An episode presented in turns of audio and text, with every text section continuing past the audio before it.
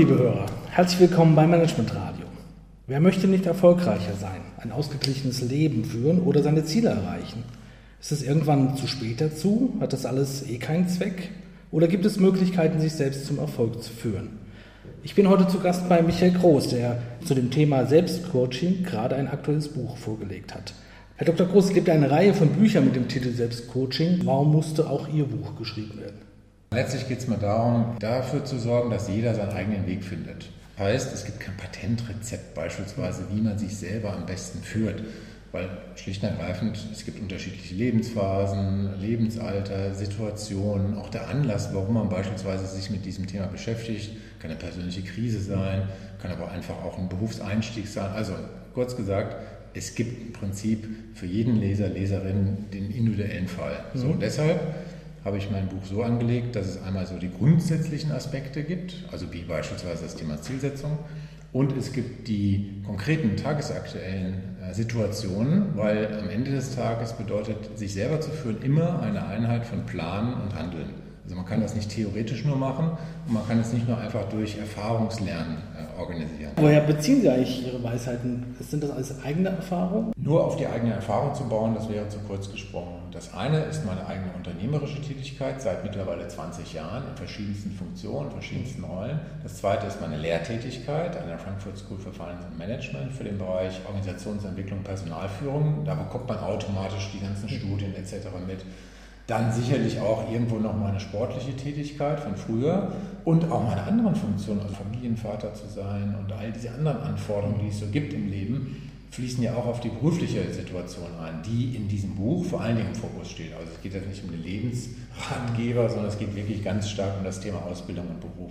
Sie sind ja Olympiasieger, Weltmeister, erfolgreiche Unternehmer. Geht das alles im Selbstcoaching? Es gibt Grenzen im Selbstcoaching, deswegen auch im Buch habe ich ein eigenes Kapitel für das Thema Auswahl eines externen Coaches. Wer ein guter Selbstcoach ist und sich selbst gut führen kann, kennt auch seine Grenzen. Also beispielsweise jetzt auf meine eigene sportliche Karriere zurückgekommen. Man kann zu 90, 95 Prozent alles selber sich aneignen, im Sport beispielsweise, im Schwimmsport. Aber die restlichen 5 Prozent, dieses kleine i-Tüpfelchen, was man manchmal braucht, dazu war ein Trainer von außen mhm. nötig, der ja auch im englischsprachigen Raum Coach heißt und nicht Trainer. Mhm. Und genauso wie in dem Buch äh, gebe ich genau an bestimmten Stellen Hinweise, wo es durchaus sinnvoll sein könnte, sich auch mal einen externen Ratgeber noch zu besorgen der einen vielleicht nochmal einen Weg weist, weil alles aus sich selber herauszuholen, wer das glaubt, der macht einen großen Fehler. Mhm. Wenn man über das Thema nachdenkt, äh, kommt man auch unter Umständen mal auf den Baron von Münchhausen, der sich selbst an den Haaren aus dem Sumpf gezogen hat. Ist das nicht auch ein Widerspruch in sich, sich selbst zu coachen? Man braucht sich eine Selbstreflexion, klar. Man muss auch ein bisschen ich sag mal, mit sich selber in Medias Res gehen. Aber das bedeutet nicht, dass man dann hinter sich von der Brücke stürzen muss nach dem Motto, ich habe alles falsch gemacht. Beispielsweise gibt es dann ein Instrument, was ich auch erwähne, den sogenannten Applecheck, dass man sich überlegt, äh, wenn ich das Ziel erreichen möchte und ich habe diese Stärken, erstens äh, grüne Ampel, was muss ich vielleicht starten, was muss ich neu anfangen, ähm, gelbe Ampel, was kann ich fortsetzen, was ist schon gut, das gibt es immer, also kein Mensch muss von null anfangen, und rot, was sollte ich vielleicht demnächst unterlassen, was sollte ich stoppen. Das sind solche ganz konkreten Instrumente, die auch in dem Buch dann gezeigt werden, die auch jeder sich dann downloaden kann beispielsweise, um seinen eigenen Weg zu finden. Aber können Sie so einen typischen Selbstcoaching-Prozess mal beschreiben? Der Selbstcoaching-Prozess ist eine Kombination von Planen und Handeln. Planen beispielsweise, dass man sich ein Zielhaus baut. Ein äh, wichtiger Punkt in dem Buch es gibt nicht nur ein Ziel im Leben, auch im beruflichen Bereich, sondern Minimum sollte ein Mensch auf zwei Beinen stehen, das heißt mehrere Räume in einem Zielhaus bewohnen und vor allen Dingen sollte man sich nicht von den langfristigen Perspektiven allein abhängig machen. Kein Mensch kann jahrelang auf ein Ziel trainieren, arbeiten. Man braucht auch kurzfristige äh, auch Erfolge und das sollte man miteinander kombinieren. Das ist ein wichtiger Punkt im Planungsprozess bis hin zu den täglichen Ereignissen. Also da gehen wir manchmal auch über Erfolge, über Dinge, die wir erreicht haben, einfach so hinweg und ärgern uns nur über Dinge, die vielleicht nicht so gut gelaufen sind. Also das ist das eine, das Planen und dann das konkrete Handeln. Also bedeutet, wenn ich etwas gemacht habe, dann sich zu überlegen, was war jetzt wirklich gut, wo konnte ich meine Stärken einsetzen, wo habe ich mich vielleicht auch selber enttäuscht, indem ich meine Stärken nicht so gut rüberbringen konnte oder auch So zum Beispiel habe ich gezögert.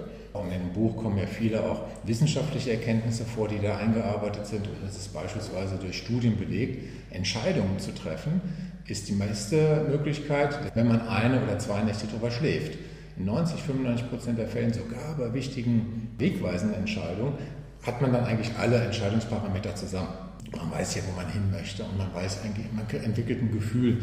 Und wenn man noch länger wartet, wochenlang beispielsweise eine Entscheidung, was jetzt einen neuen Job anbetrifft, dann werden die Parameter sich nicht ändern, sondern man kriegt eher Selbstzweifel und deswegen zwei, drei Tage sind meistens ein guter Zeitraum, um eine Entscheidung dann zu treffen.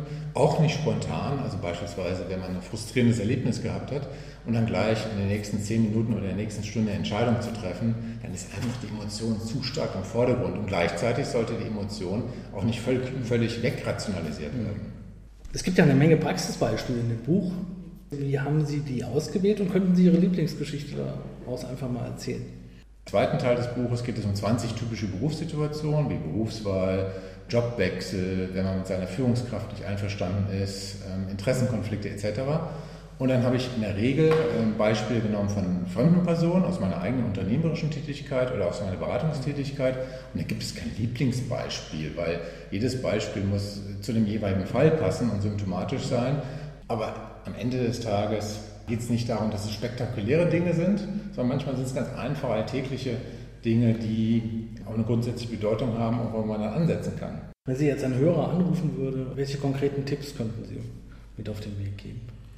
Das Buch beispielsweise, das sind 300 Seiten von Tipps, aber wo ich auch ermutigen möchte, dass es nie zu spät ist, dann auch Dinge mal zu ändern und dann auch mal vielleicht in das ein oder andere kältere Wasser zu springen, weil dadurch ergeben sich immer neue Chancen, immer neue Möglichkeiten und vor allem auch die Möglichkeit, sich zu überraschen, weil auch ein externer Coach sagt, sagt ja nicht, was zu tun ist, sondern zeigt Wege.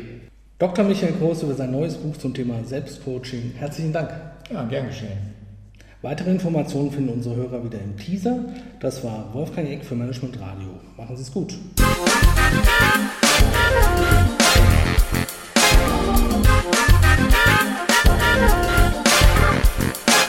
Management Radio, Voice of Management in social media.